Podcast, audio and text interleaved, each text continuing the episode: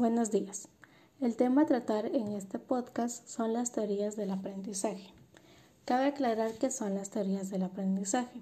Son aquellas teorías que describen los procesos mediante los cuales tanto los seres humanos como los animales aprenden. Hay numerosos psicólogos y pedagogos que han aportado amplias teorías en la materia. En este podcast se tratarán las teorías de tres psicólogos que han hecho grandes aportaciones al campo de la enseñanza y el aprendizaje. Las diversas teorías ayudan a comprender, predecir y controlar el comportamiento humano, elaborando a su vez estrategias de aprendizaje y tratando de explicar cómo los sujetos acceden al conocimiento. Cabe aclarar que para hacer este podcast se utilizó información del libro Psicología del Desarrollo, de la infancia a la adolescencia, de Diane E. Papalia, Sally Wendox y Ruth Duskin Feldman. La primera teoría que se va a tratar es la teoría del aprendizaje social, propuesta por Albert Bandura. Como breve introducción, Albert Bandura nació el 4 de diciembre de 1925 y falleció el 26 de julio del 2021. Fue un psicólogo canadiense estadounidense. Él se centró en estudios de tendencia conductual cognitiva y es reconocido por su trabajo sobre la teoría del aprendizaje social y su evolución al sociocognitivismo, así como por haber postulado la categoría de autoeficacia. En cuanto a su teoría, Albert Bandura desarrolló muchos de los principios de la teoría del aprendizaje social. Bandura sugirió que el ímpetu hacia el desarrollo es bidireccional. Esto quiere decir que el niño actúa sobre el mundo al mismo tiempo que el mundo actúa sobre el niño. A este concepto se le llama determinismo recíproco. La teoría clásica del aprendizaje social sostiene que las personas aprenden la conducta social apropiada, principalmente por medio de la observación e imitación de modelos. Esto quiere decir que por medio de la observación de otras personas se puede adquirir conocimiento. A este proceso se le denominó modelamiento o aprendizaje observacional. Las personas inician o adelantan su aprendizaje al seguir y elegir modelos a quienes imitar. Se puede decir que pueden ser los padres del niño o una persona que ha visto en la televisión. Si el niño encuentra algo que imitar en una persona, entonces lo hará.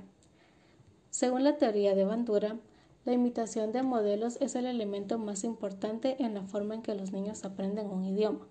Manejan la agresión, desarrollan un sentido moral y aprenden conductas apropiadas a su género. No obstante, el aprendizaje observacional puede darse aún si el niño no imita la conducta que observa. El comportamiento específico imitado por las personas dependerá de lo que éstas perciban como valioso dentro de su cultura. En una versión más reciente de la teoría del aprendizaje social, Bandura propone la llamada teoría sociocognitiva. La evolución del nombre al otro refleja el énfasis de Bandura en que los procesos cognitivos son centrales al desarrollo. Los procesos cognitivos operan a medida que las personas observan modelos, aprenden fragmentos de conductas y mentalmente conjuntan los fragmentos en complejos patrones nuevos de conducta. Por medio de la retroalimentación acerca de sus comportamientos, los niños gradualmente se forman estándares para juzgar sus propias acciones y se vuelven más selectivos al elegir modelos que ejemplifican dichos estándares. También empiezan a desarrollar un sentido de autoeficacia y generan confianza en su capacidad para obtener éxito. La segunda teoría a tratar es la teoría del desarrollo del pensamiento, propuesta por Jean Piaget. Como introducción, Jean Piaget fue un epistemólogo y biólogo suizo, considerado el padre de la epistemología genética. Es reconocido por sus aportes al estudio de la infancia y por su teoría constructivista del desarrollo de la inteligencia, a partir de una propuesta evolutiva de interacción entre sujeto y objeto. A continuación se describe la teoría del desarrollo del pensamiento. Lo que se entiende hoy en día de la manera en la que los niños piensan se debe en gran medida al trabajo del teórico Jean Piaget. La teoría de etapas cognitivas de Piaget fue antecesora de la actual revolución cognitiva, con su énfasis sobre los procesos mentales. Piaget percibía al desarrollo de manera organísmica, es decir, como producto de los esfuerzos de los niños por comprender su mundo y actuar sobre él. El método clínico de Piaget combinaba la observación con interrogatorios flexibles, a fin de averiguar la manera en que pensaban los niños. Piaget hacía un seguimiento de sus respuestas con más preguntas y diseñó tareas para comprobar sus conclusiones tentativas. A partir de sus observaciones con sus propios hijos y con otros niños, él creó una amplia teoría del desarrollo cognitivo. Piaget sugirió que el desarrollo cognitivo se inicia a partir de una capacidad innata para adaptarse al ambiente. Al buscar el pezón, tocar un chupete o explorar los límites de una habitación, los niños pequeños desarrollan una imagen más precisa de sus alrededores y una mayor competencia para enfrentarse a ellos. Piaget describió que el desarrollo cognitivo sucede en cuatro etapas cualitativamente distintas, que representan patrones universales de desarrollo. Durante cada etapa, la mente del niño desarrolla una nueva forma de operar, desde la lactancia hasta la adolescencia. Las operaciones mentales evolucionan desde un aprendizaje que se basa en la actividad sensorial y motora sencilla hasta el pensamiento lógico y abstracto. Este crecimiento cognitivo ocurre a partir de tres procesos interrelacionados. La organización, la adaptación y el equilibrio. La organización es la tendencia a crear estructuras cognitivas cada vez más complejas que incluyen sistemas de conocimiento o maneras de pensar que incorporan un mayor número de imágenes cada vez más precisas de la realidad. Esas estructuras llamadas esquemas son patrones organizados de conducta que la persona utiliza para pensar y actuar ante una situación. A medida que los niños adquieren más información, sus esquemas se vuelven cada vez más complejos. La adaptación es la manera en que los niños manejan la información nueva de acuerdo con lo que ya saben. La adaptación implica dos pasos. El primero es la asimilación, que es tomar la información nueva e incorporarla dentro de las estructuras cognitivas existentes. El segundo paso es la acomodación, que implica modificar las estructuras cognitivas propias para incluir la información nueva. Por último, la equilibración es el esfuerzo constante para encontrar un balance estable o un equilibrio. Dicta el cambio de la asimilación a la acomodación. Cuando los niños no pueden manejar experiencias novedosas dentro de sus estructuras cognitivas existentes, experimentan un incómodo estado de desequilibrio y mediante la organización de nuevos patrones mentales que integran la experiencia nueva, restauran dicho equilibrio. Así, la asimilación y la acomodación trabajan en conjunto para producir un equilibrio. A lo largo de la vida, la búsqueda del equilibrio es la fuerza impulsora detrás del crecimiento cognitivo. Las etapas propuestas por Piaget son las siguientes. La sensoriomotora. Esta abarca el nacimiento a los dos años de edad. De manera gradual, el lactante adquiere la capacidad de organizar actividades en relación con el ambiente por medio de la actividad sensorial y motora. La preoperacional abarca de los 2 a los 7 años de edad. El niño desarrolla un sistema representacional y utiliza símbolos que representan personas, lugares y eventos. El lenguaje y el juego imaginativo son manifestaciones importantes de esta etapa. El pensamiento aún no es lógico la etapa de operaciones concretas, de 7 a 11 años. El niño puede resolver problemas de manera lógica si se enfoca en el aquí y en el ahora, pero no puede pensar en términos abstractos. La etapa de operaciones formales, de los 11 años a la adultez. La persona puede pensar de manera abstracta, lidiar con situaciones hipotéticas y pensar acerca de las posibilidades.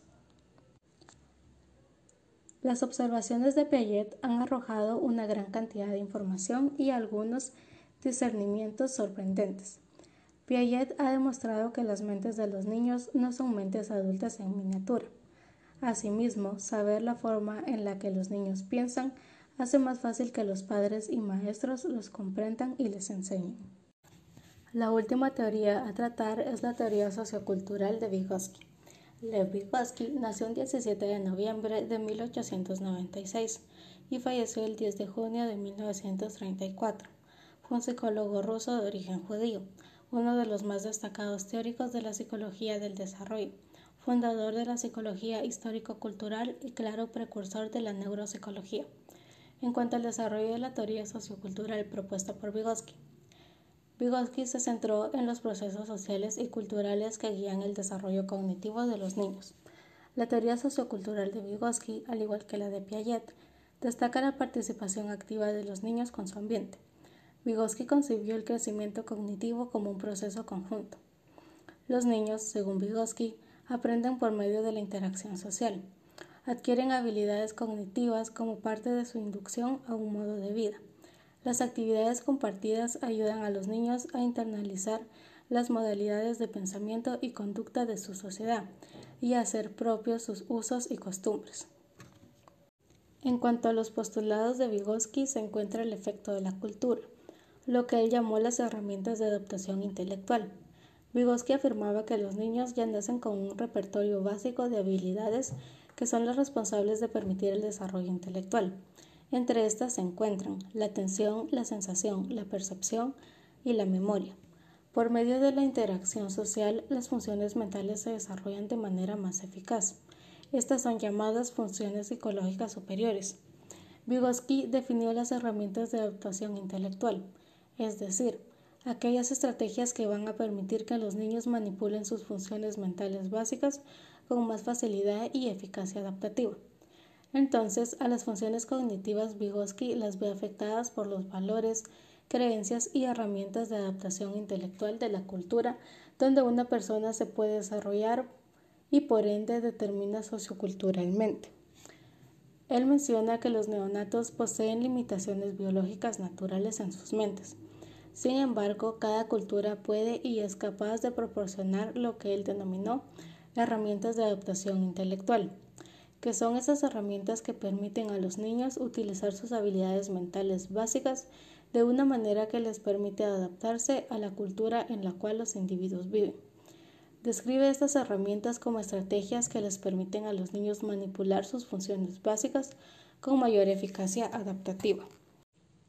En otro de sus postulados, Vygotsky sugiere que los adultos o pares más adelantados deben ayudar a dirigir y organizar el aprendizaje del niño antes de que éste pueda dominarlo e internalizarlo.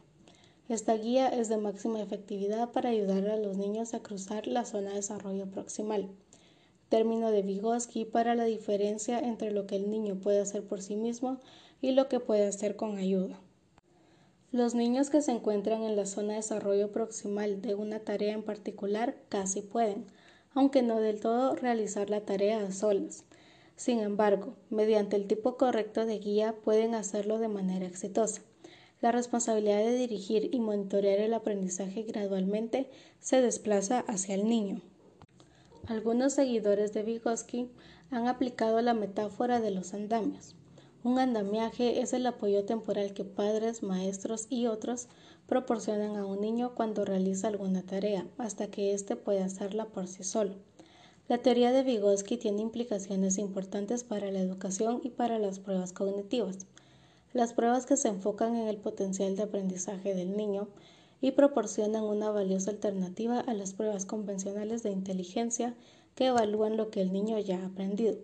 Es posible que muchos niños se beneficien del tipo de guía experta que señala Vygotsky. Estas tres teorías han ayudado grandemente a comprender cómo funcionan los procesos de enseñanza y aprendizaje en los niños. Estos tres teóricos hicieron un gran aporte al área de la psicología del aprendizaje. Eso ha sido todo por el podcast de hoy. Muchas gracias.